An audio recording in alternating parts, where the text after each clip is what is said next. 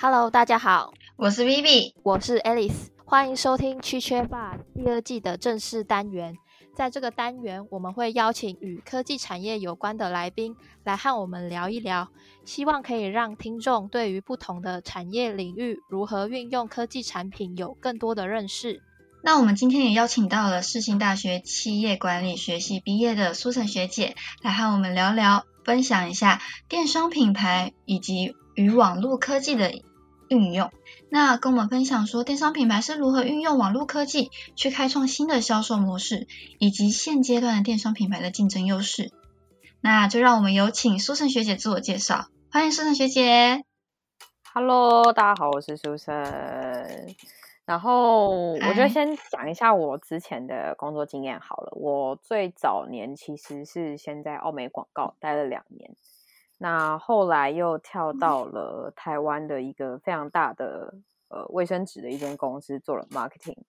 那总共这前后加起来将近四年的时间。那结束之后，我的下一份工作其实是到了北京做互联网。然后其实到最近去年。去年年中的时候，我才回国，然后加入了台湾的某间电商龙头，然后开始做电商这样子。对，大概是这样。哇，那学姐真的是工作经验跟见识还蛮蛮广的，也蛮蛮宽泛的。我觉得，我相信今天节目肯定有很多可以跟我们好好分享一下。我们因应现在网络科技的进步。除了传统的电视台呀、线上网页的销售渠道之外，现在电商品牌也都有在社群媒体或者是电商自己拥有的那个线上购物的 APP 上面做直播销售。那我想问一下学姐，可不可以跟我们来聊聊线上直播它所带来的优点跟缺点有哪一些？那有没有遇到嗯线上直播我们需要克服的什么困难的点？呃，其实直播的目的就当然就回归到电商最大的本质——流量这件事情。其实不管是在台湾或是在中国，其实最大的一个根本就是流量，因为你有人进来，你才会钱才会跟着带进来，所以流量其实是电商最最最最重要的事情。那这也是为什么很多不管是台湾的几大店，你会发现他们在很多各个档期，比如说六一八要到来的六一八，或者是双十一、双十二，他们会举办像是天猫一样的晚会，请 KOL 来做直播带货这件事情。这是优点是有的，因为它需要靠这些 KOL，然后有这些短时间的流量进来，还要做出短时间的业绩弹跳这件事情，归根究底还是为了钱。那缺点就是说，它的品牌力道如果不够的话，它没办法做长期的品牌投资。比如说，它是一个新创品牌，它找了一个 KOL 带货，可是它只它的资金可能没办法支撑到它持续做这件事情。那它这样子的短期投资，其实对他来说真的就是短坡。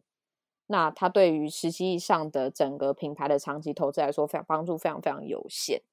那其实现在台湾的几个四大平台的各自做直播都有各自的问题，那不外乎最大的问题根本其实是说，它这个直播到底能带来为平台带来多少的流量？那这个流量有没有办法持续性的成长，然后不流失？那什么样的直播内容才会让消费者一直看呢？其实这才是比较重点的一个课题啦，也是一直台湾电商一直需要克服的问题点。哦，所以直播其实最真的是蛮蛮重要，就是很现实的一面，就是很强调流量啦。因为流量就是嗯人流及金钱流的概念的意思。对，没有错。它其实跟以前那种呃，我们在选店面的时候，我们可能要找一个沙嘎汤，然后去看沙嘎汤，其实有一点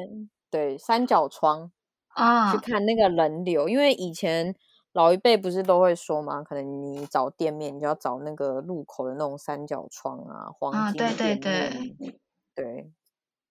那相较于，因为刚刚学姐有跟我们分享线上直播的优缺点嘛，那那相较于线上直播，那跟我们传统的销售模式，比如说像电视销售啊，或者是呃网呃线上网页的销售，那。可不可以学姐跟我们分享一下有什么不同的地方？比如说，嗯，电视销售或者是直播销售，他们针对目标课程的行销手法，还有包括他们的销售模式，以及他们要针对的一些叫卖需要强调的点，有没有什么不同？我可以分享一下我们公司，呃，应该说现在有在做，因为我们是做电视台起家的，就嗯呃电视购物起家的，所以其实我们有在做的一件事情是，我把电视购物的直播加上我 App 的直播，加上我 Facebook 的直播，我全部把它整合在一起。我同一个时间、同一个节目，我就是做直播。我把这三个地方，对我把这三个地方的人流全部集中到我的产品销售页面去，所以这三个地方的人可以同时间到同一个地方去买这个样的商品。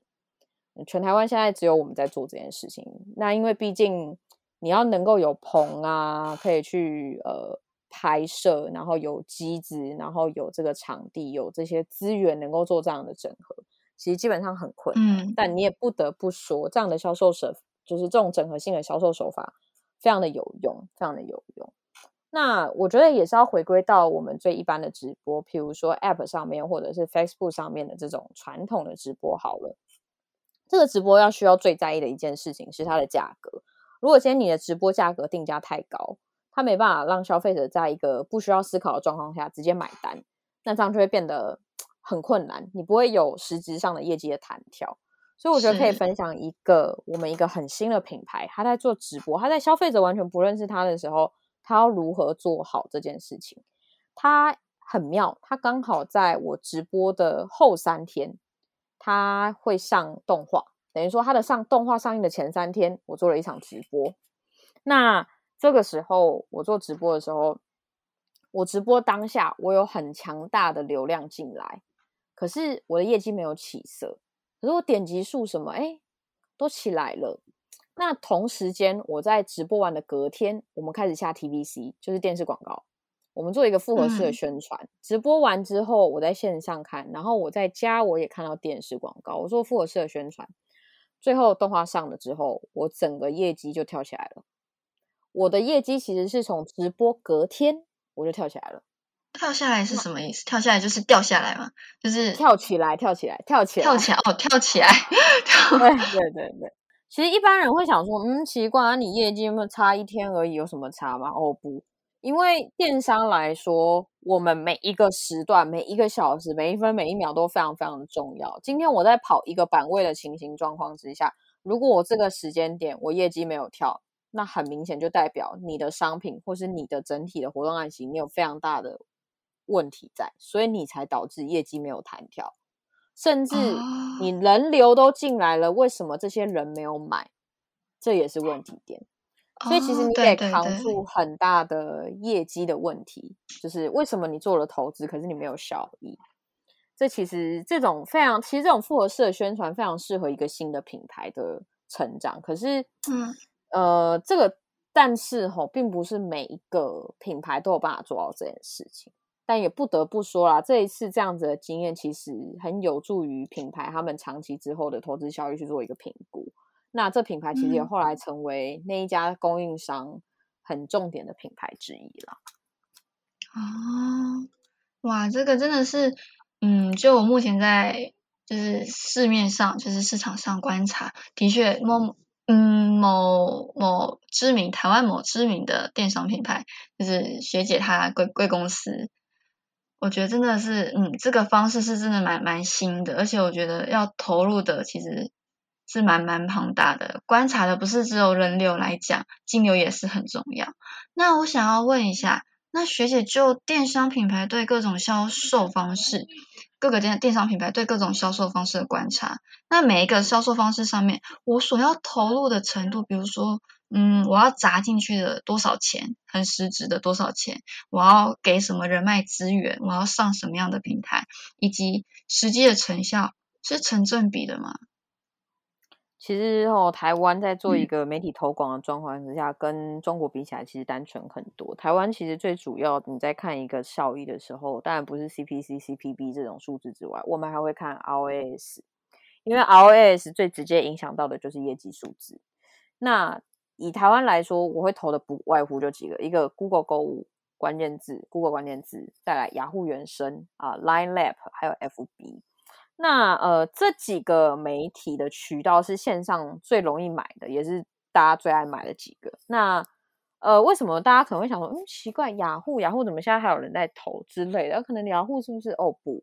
这几个媒体它适合的群众其实也不一样，它适合的 TA 也不一样，所以你今天你可能妇幼的，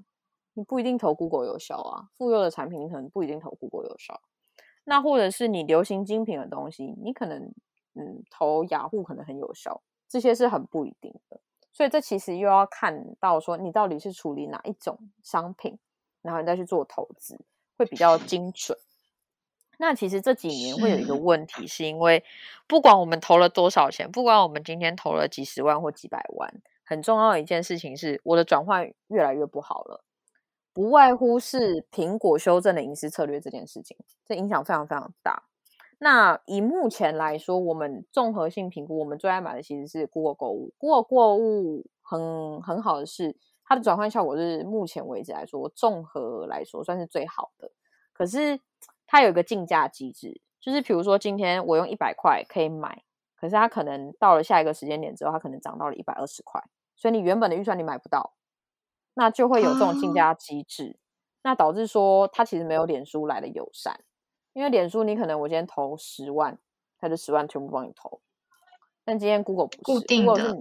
对对，那 Google 就是会有竞价。但是其实这也是显得说，之前我们刚刚前面讲的那种复合式的投广，我不只是做线上，我线下可能也做。那我透过各式各样的手法，我把人流集中到某一个地方，这种复合式的投广才显得越来越效果越来越好。嗯，其实我刚刚想要问学姐，为什么苹果修改隐私权策略会影响到那个投广？的转换，因为你 FB 就对啊，因为你 FB 没办法获得消费者的轮廓。如果今天我一个商品，我要投一个三十到四十岁的妈妈，可是他关闭了这件事，我脸书抓不到这个数字。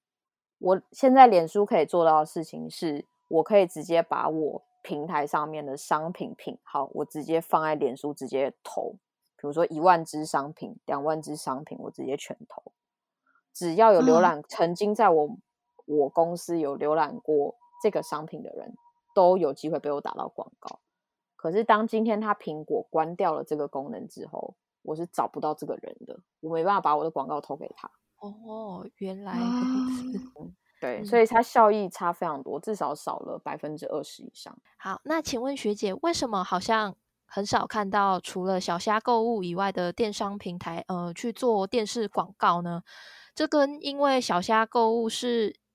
以主要以 C to C 的模式贩售有关吗？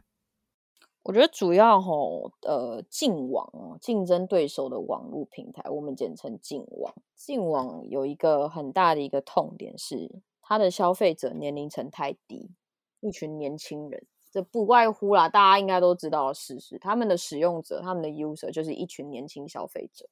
那一群年轻消费者，这也可能也包含了呃。可能国中生、高中生、大学生啊，可能刚出社会，好了这样子年轻族群。那年轻族群的消费力能够跟一个财富自由、已经退休的爸爸比吗？当然没办法。所以消费力这个件事情就会有很大的问题在。那为什么他要打 TVC？因为 TVC 可以吃到的客群并不是年轻人，所以他的目的有一部分是为了。拓展新客人进来，而这个新客人是他不曾拥有过的新客人。那为什么电商是需要这种新客人？这又又回到另外，这其实是这本身就可以在另外一题了。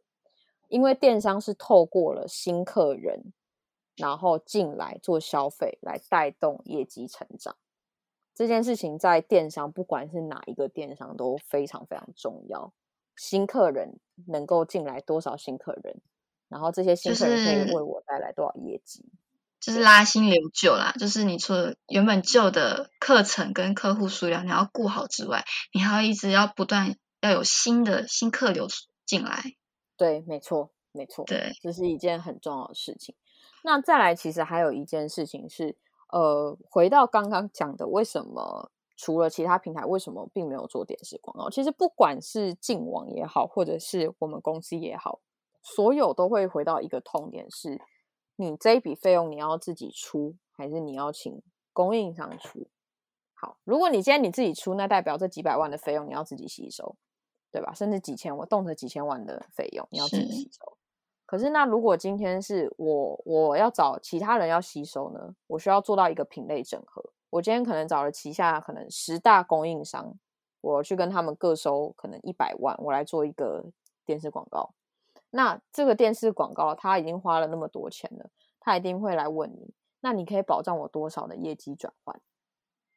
你不要让我钱打哦水漂吧，对吧？那偏偏电视广告又是一个曝光型的广告，它能带来实质多少的业绩转换效果这件事情，它能否好好的被追踪？它没办法像 Google、像 FB、像 Line、像雅虎原生，它是可以很好的马上被追踪到说，我这个投资我换来多少效益？TVC 没有办法，是对我只能说，哎，我的曝光是多少哦？好，结束没了。所以这也是为什对么，对，这也是为什么大家越来越不喜欢买 TVC，全部转到了线上做。其实很根本的一件事情是我没办法追踪这件事情，我到底能有多少的获利，然后我到底这件事情于我而言是真的，哎，我要做大家所谓的 branding 这件事情，做品牌这件事情，做曝光这件事情，还是我要去绑着我的业绩？那是，这是嗯，大部分的公司基本上还是会选择捆绑业绩。对，如果是要选择捆绑业绩的话，可能就是因为 TVC，它可能 maybe 投出去那个广告 maybe 是有效的，可是你没有办法去追踪。像刚刚修审学姐有跟我们讲的，你没有办法去追踪说，哦，你近期的这一段这一个期间段的这个业绩的成长，某商品的成长，就是因为我们打了这个 TVC 之后，所以它带动业绩成长，你没办法去追踪这件事情。对，所以所以现在其实我这样思考了之后，我发现。好像 TVC 现在是因为现在我们消费模式的转变，慢慢的 TVC 好像比较适合做做那种呃品牌品牌的嗯知名度以及观众的接受度，是只去打量那一个知名度而已。对，我觉得电视可能是这样子。那如果像是走网络，刚刚学学姐所讲的那一些方式，是可能可以追踪到业绩的，所以可能是品牌会常常会透过这些。那个线上投广的方式去捆绑业绩。那想要再请问学姐，疫情期间有些电商的营运受到蛮大的影响，但是有一些却依然屡创佳绩，你觉得可能的原因是什么呢？我觉得我们家能够在疫情期间有很大的、非常亮眼的财报这件事情产出现哦，其实我觉得最根本、最根本的问题是因为隔壁棚正在打。价格战的时候，呃，在打运费补贴这件事情的时候，哦，今天免运，明天免运，后天免运这件事情的时候，我们家是没有加入这个战场的。四大电商里面，我们家没有加入，我们家把这笔钱拿去盖仓库了。台湾全台各地在那个时候，我们家疯狂疯狂的买仓库，疯狂疯狂的买地，一直盖，一直盖，一直盖，一直盖。所以你会看到，其实，在财务报表上面，我们有很大一部分支出是在这一块。跟买地盖盖盖仓库这件事情，那我们其实并不是盖传统的那种超大型仓库，动辄哦几百公顷啊什么之类的这种仓库，不是，我们就找一个地很小的地，啊，它盖所谓的卫星仓。卫星仓是什么概念呢？我今天我在一个都市里面，我找了一个小地方啊，我盖了一个小仓库，然后这个仓库我会先用我们家自己数据的后台资料库分析，比如说呃文山区的消费者他最喜欢买，比如说。呃，某品牌的呃狗罐头好了，比如说呃某个品牌的狗罐头，所以我在这个仓库会大量备货这些宠物用品，可能会这样做。但是我今天有可能说，哎，它还是会有一些呃零散的，比如说呃生活用品啊，像洗衣精啊、卫生纸啊、湿巾、尿布等等的需求，那我还是会在这个仓库备一点这个，可能量不多。我会依据这个地区的消费者最爱买什么东西，我把那些东西放在这个仓库里面去。所以，当今天疫情期间发生的时候，第一件事情叫大量订单涌入的时候，我们家其实是在一定的时间内快速的消化掉这些订单，是因为每一个每一个地方都可以都有出货的。对，那其实，在我们公司最大的事情，就是在运费补贴的时候，隔壁的一直在打运费补贴，然后我今天免运，明天免运，后天免运这件事情的时候，我们在全台湾各地买了一大堆仓库进来，买了一大堆土地，所以其实，在财报上面，我们也可以很明显看到，我们有很大一部分费用支出在这上面。之后呢，我们会利用我们过往的数据去分析说，哎，这个地区，比如说我今天在文山区盖了一个仓库。中正区我也盖了一个仓库，那中正区跟文山区的消费者习性定不一样，可能文山区很多人养狗，所以买了一堆宠物用品。那呃，可能中正区有很多的上班族，所以他们可能囤了很多的可能一些上班的一些文具啊、办公用品啊，可能买了很多这个。所以我每一个仓库放的东西也都不一样。那不一样之外呢，我会依据这个地区的。呃，消费者的购物习性来去做一个商品的种类的配比，那这也导致说，其实，在疫情发生之后，大量订单涌入的时候，我可以快速消化订单，是因为这个地区的消费者一订了这个东西之后，我可以马上就出给这些消费者，然后我马上就有下一单，我再继续出。那这件事情其实也是公司近几年来很经典的一个案例，也蛮多的，网络上也蛮多有这些分享的。嗯，是，对啊，相较于呃免运费，但是因为消费者的心态就是我我现在想要就是马上拿到的那种心情，拿到商品的心情会比会比那个免运费还要来的吸引人。好，那这学姐在就是任职的电商龙头呢，就是这这方面真的是做的蛮好的，因为我我之前也有在嗯。呃，呃贵公司呃买买过东西，然后就是它的出货速度真的是比呃蛮快的。这样，那学姐，嗯，根据您这几年的工作经验，你觉得现阶段的电商要赢得竞争，有哪些必要的条件呢？我觉得有几个很重要因素是，消费者一定会很希望选择一个价格，也就是性价比最高的一个地方。再来是你给消费者获得商品的速度，也就是物流。再来一个是你这个平台的商品多样性，你只有把一个品类做广度的做大做深，搭配你的价格跟物流，你才可以满足消费者最需要的需求，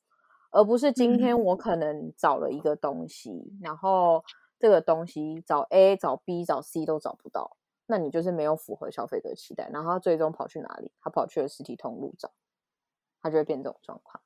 消费者可能在买东西的心理需求，他在一开始就已经打算，哎，我先 Google 一下，我先找一下有没有这东西，大概怎么样的价格，哎，然后可能跑去实体通路也看到了，哎，然后比个价，啊，好，那我买吧，差没多少钱，或者是他看很久了，啊，放入购物车或加追踪了很久，哎，觉得不行，嗯，那我还是买一下好了。其实很多时候我们的一个购物的模式，哦，其实这几年来其实有受中国那边就是淘宝。阿里巴巴有很大的影响。这几年来，台湾人在用呃电商这件事情，也透过疫情的关系，有大幅度的成长。所以，其实